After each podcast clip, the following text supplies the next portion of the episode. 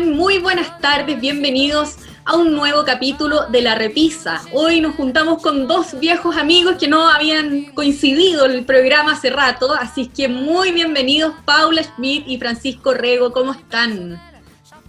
Muy, bien. bien. ver a Francisco aquí. Lo mismo digo aquí, reencontrarnos, siempre es un agrado. Sí, el equipo fundador. El equipo fundador, ¿verdad? Así, es, así es. Así es, pero qué bien, pues. Así que bueno, en esta semana tan noticiosa, bueno, todas son noticiosas finalmente. Cuéntenme por favor qué nos traen, porque creo que Francisco se va a ir por una onda más eh, citadina o más ciudadana y la Paula no sé con quién nos va a sorprender. A ver, Paula, partamos contigo. Mi primer libro lo saqué de la repisa porque tuve la suerte de conocer a quien ayudó al presidente Fernando Enrique Cardoso a escribir su biografía, que es un periodista norteamericano, especialista en lo que es la región latinoamericana y que hacer un libro de esta naturaleza para uno como periodista lo más entretenido que hay, porque el personaje, el presidente Cardoso, es muy interesante como personaje en sí mismo. Em, habla el presidente Cardoso de cómo llegó la política a su vida, eh, de manera totalmente introspectiva, porque a pesar de él provenir de una familia militar muy ligada a lo que era el poder político, la vida de él iba por otro lado. Él era un intelectual, de hecho muy conocido como intelectual y académico antes de ser presidente. Entonces, este libro yo lo recomiendo primero porque está muy bien escrito, envidiable como este periodista eh, saca la voz, eh, una muy buena voz, obviamente que la materia prima con la cual trabaja eh, es muy, muy buena, pero permite entender cómo es Brasil, em, cómo es la figura de este personaje, por qué se llama presidente por accidente, que en el fondo cero accidente.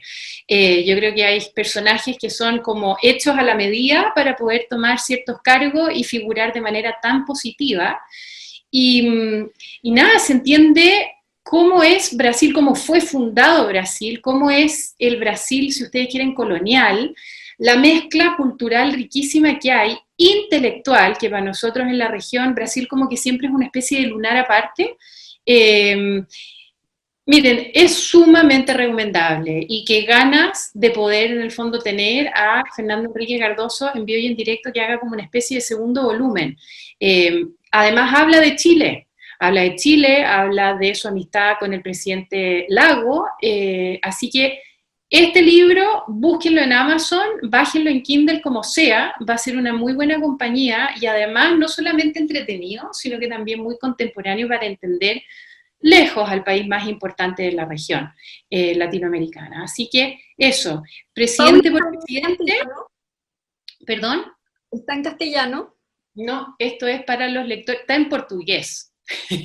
Pero esto es para los lectores. Mi versión eh, es la versión en inglés, así que yo sé que hay varios en la red eh, que les gusta la buena lectura, sea en castellano y que también ahí se tiran a la piscina con inglés. Y muestro una vez más.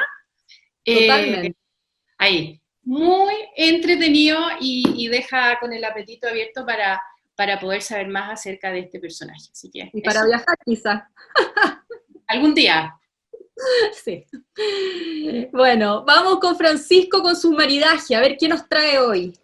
Muchas gracias, sí, efectivamente, un maridaje que resultó eh, casual, porque siempre buscando ideas y, y temas para poder escribir las columnas y asociarlo a algo contingente, buscando también en mi repisa, me encontré en primer lugar con este libro, El Santiago que se fue, apuntes de la memoria de el famoso, ¿no es cierto?, eh, Oreste Plat.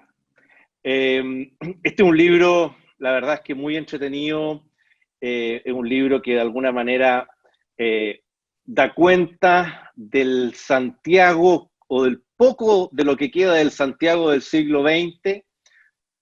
Hemos sido testigos nosotros, ¿no es cierto?, de cómo ha crecido Santiago de manera inorgánica, em, y, de alguna manera eh, eh, muy desorganizado. pero, pero más que eso, y de hecho uno se preguntaría hoy día qué pensaría Oreste Plat o otros que han escrito sobre Santiago con ver cómo se ha desarrollado la capital. Pero yo diría que lo más triste de todo este crecimiento es que nos olvidamos del pasado, nos olvidamos de ese patrimonio urbanístico, cultural, artístico, etc. Y este libro nos ayuda a recrear un poco eso. Eh, de hecho, lo que aparece en la tapa es un tranvía, ¿no es cierto? Hoy día todavía encontramos en algunas calles con adoquines y, restos de estos tranvías. Y este es un libro que, que de alguna manera lo escribió él, o más bien se publicó y se actualizó por parte de su hija eh, con posterioridad a la muerte de Oreste Plat, que fue el año 97. Y, y lo entretenido es que nos hace reconstruir todo ese pasado entretenido, describiendo los lugares, los personajes, en la vida social, literaria, artística, eh, los bares, restaurantes, hoteles, salones de té del, centro, muchos de ellos eh, que hoy día siguen estando vigentes, ¿no es cierto? La Piojera, el Quitapena, el Portal Pérez Concha, la Quinta Normal, pero otros que también han desaparecido con el crecimiento de la sociedad y ese abandono que nosotros hacemos de ese pasado glorioso, la Posada del Corregidor, la Casa Coloral, Black and White, el Hotel Crillón y algunos otros más que ya no existen.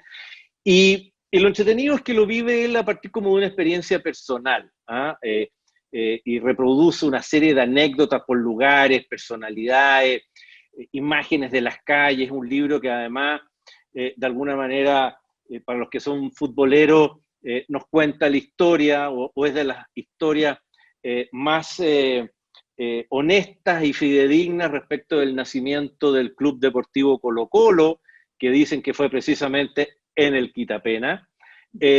así que es un libro que para quienes todavía eh, piensan o, sienten una cierta nostalgia por ese Santiago que ya no existe, yo los invito a poder recuperar eh, parte de esa, historia, de ese pasado que vivieron nuestros padres, nuestros abuelos y que, y que hoy día hemos perdido. Hemos perdido porque hoy día hemos cambiado la cultura del, del café, salón de té, etcétera, por el mall y otras cosas más que de alguna manera son parte de nuestra modernidad. ¿Mm? nostalgia, todos esos lugares que, que comentas. Y efectivamente, o sea, que en algún minuto antes de esta pandemia hubo una especie como, no sé si de revival, pero, pero en el fondo eh, volvieron a, a, tener su encanto algunos sectores del centro y todo, pero claro, con esto ya todo tan, tan incierto, en el fondo realmente ahora sí que están perdidos, digamos. Por supuesto, y va a haber que hacer un esfuerzo por recuperarlo, el barrio de las Tarres, Italia y otros más que están todos, bueno, hoy día eh, viviendo la recuperación, eh, va a haber que hacer un esfuerzo importante por recuperar ese pasado. Totalmente, súper interesante. Paula, ¿Qué más nos traes por acá? Yo creo que el libro que traigo complementa un poco el de Francisco, eh, sin querer queriendo. Eh, este, no sé si alguno de ustedes, pero este es muy divertido. Eh, pensando, pensando en un libro para recomendar, de nuevo, que complementar un poco, ya estamos entrando, pensando en verano, sea con mascarilla y ancho en la casa en Santiago, no importa, pero tiene que ser así como con espíritu más libre. Bueno, Hermógenes Pérez de Arce, independiente que uno esté de acuerdo o no esté de acuerdo de, de, cómo él ve en el fondo la historia contemporánea, etc., tiene muy buena pluma y es muy divertido. Y cuando uno lo lee, hay pocos escritores que uno como que estuviera escuchándolo eh, hablar. Entonces, me acuerdo que este libro me lo gocé, y además que él es como, es muy honesto, él dice, este libro eh, partió cuando yo estaba en luna miel con mi señora y nos gustaba, somos muy lectores y nos gusta ir a las librerías y y de repente pillé a un autor que se ríe, como se reía como de los italianos, él era italiano, se reía eh, de los polacos, no por los chistes, sino que se reía de los franceses, que esos se toman ya más serios que nadie. Yo me voy a reír de los chilenos también un poco. Decía Hermógenes. Entonces la señora le dijo, ¿cómo se te ocurre que vas a escribir algo así? Me vas a dejar en la vergüenza y no hay que reírse de los connacionales porque uno es más chileno que los pueblos. Bueno, la cosa es que él dijo que como buen chileno chuteó, esta cosa hasta que cumplió eh, las bodas de oro y ahí publicó el libro. Entonces dice, ya refleja absolutamente eh, la, la idiosincrasia a pesar de que yo me río y todo. Y a la vez, eh, como es súper agudo, el Mógenes Pérez de Arce dice, yo cuando dije, ya me voy a reír de cómo somos y que hablamos en diminutivo y que los hombres se dan la mano, se abrazan y después se dan la mano, eh, y que voy y vuelvo, un montón de cosas típicas que si uno es chileno las sabe decodificar, eh, no son tan simples como, como uno hubiese pensado. O sea, tiene la parte humor, pero a la vez, y, crítica, y qué sé yo, pero a la vez también súper sociológica.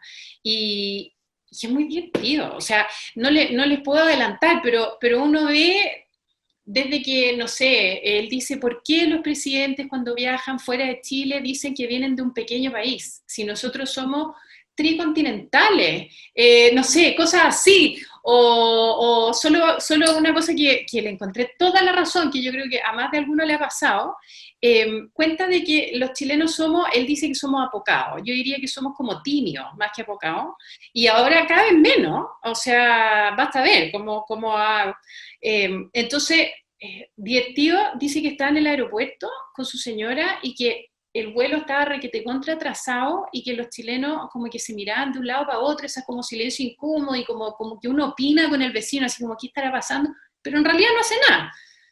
Y de repente se para un chileno, pero un chileno inmigrante del sur, con e, esos que todavía ya, todavía quedan unos pocos, como con acento alemán, y se para y le dice a la niña del, del mesón, le dice, oiga, nosotros llevamos un buen rato aquí y yo tengo que tener un vuelo de conexión, así que usted haga algo al respecto porque si no lo voy a hacer yo. Y el Mógenes dice que, obvio, los chilenos se empiezan a parar todos juntos, te fijas como envalentonado así, que, pero, pero el chileno alemán, lo es más alemán que chileno, y al final todos así, pero ya como masa adentro de, al otro lado del mesón y lograron que tuvieran eh, una respuesta. Entonces yo encontré que, que eso y otras cosas. Eh, de cómo, cómo, somos los chilenos. Y le puso chilenos en su tinto porque eh, este eh, autor que lo inspiró habla de los italianos en su salsa. así que Genial. También, también es divertido. es un libro antiguo del 2006 y que está en la editorial en Mercurio Aguilar, así que por ahí debe estar aún. Muy bueno, para, reírnos un poco y, y, en realidad también para saber que no hemos cambiado nada. Sí, cambia Para que esté todo igual, sí. Qué terrible. Muy bien. Francisco, vamos con el próximo tuyo. Ya, oye, yo por a este libro yo llegué por casualidad cuando lo compré. Eh, no lo compré por el autor, que es eh, Cristian Salazar, alias eh, Cris Salazar, y es un libro que se llama Crónicas de un Santiago Oculto. Este libro, la verdad es que el autor, yo por lo que descubrí después, eh, ha tenido varias iniciativas, una bien interesante, que yo creo que a todos nos ha pasado alguna vez en la vida, que es eh, el de haber hecho un catastro y rescatar historias relacionadas con la típica tradición chilena de las animitas de los caminos. Y tiene un blog que se llama Animitas Chilenas. Bueno, eso es un dato freak, ¿ah? entre paréntesis, pero el libro es muy entretenido porque a diferencia del otro, donde, eh, eh, eh, ¿cómo se llama? Platt, de alguna manera cuenta la historia casi en primera persona porque él le tocó compartir con, y visitar muchos de esos lugares. Este es un libro para una persona más contemporánea, por así decirlo, a nosotros, y por lo tanto es más de un relato histórico respecto a mitos, historias y otras cosas de Santiago, desde casi los orígenes. por ejemplo, eh, por qué se llama o por qué eh, se pensó o se bautizó como Santiago del Nuevo Extremo, y así evoluciona. Y, y uno encuentra historias bien entretenidas, como por ejemplo, o descubre eh, por qué el, Cerro Santa Lucía se llamaba Huelén o no se llamaba Huelén, o dónde quedaba Chuchunco. ¿ah? ¿Ah? Chuchunco, ¿se acuerdan el viejo dicho así de, ah, me voy a Chuchunco, queda más lejos que Chuchunco? Chuchunco, mirado hoy día con la actual ciudad, está ahí en las rejas. O sea, de Chuchunco no tiene nada. Era un barrio en las rejas al final de Alameda, pero en esa época quedaba en Chuchunco, re lejos ya, ¿ah? pensando, ¿no es cierto?, que eran cuatro cuadras del centro de Santiago, me imagino. Pero después hay historias de, por ejemplo, Eh, ¿Por qué se le denominan a los carabineros Pacos? ¿Quién fue el primer Paco chileno?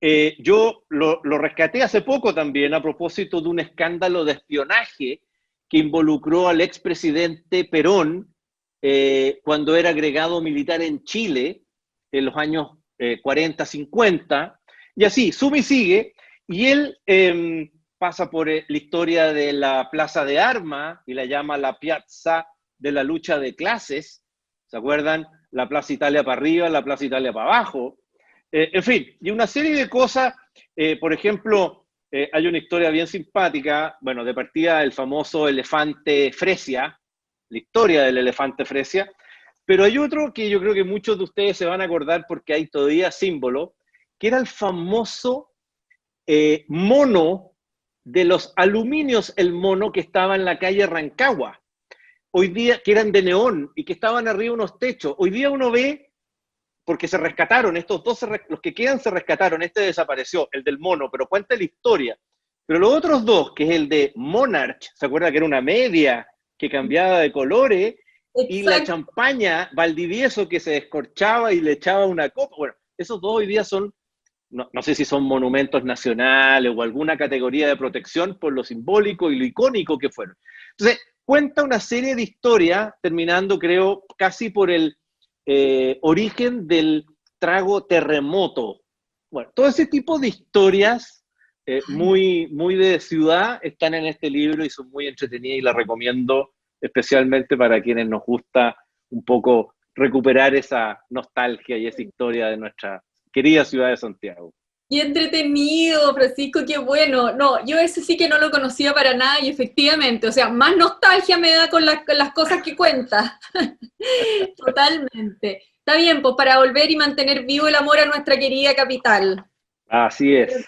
Sí, muy bien. Pues, oye, qué entretenido los libros. Eh, claro, como dice la Paula, varios van a ser para el verano también, así que bueno empezar a, recopilar qué es lo que nos vamos a llevar si es que nos vamos a algún lado.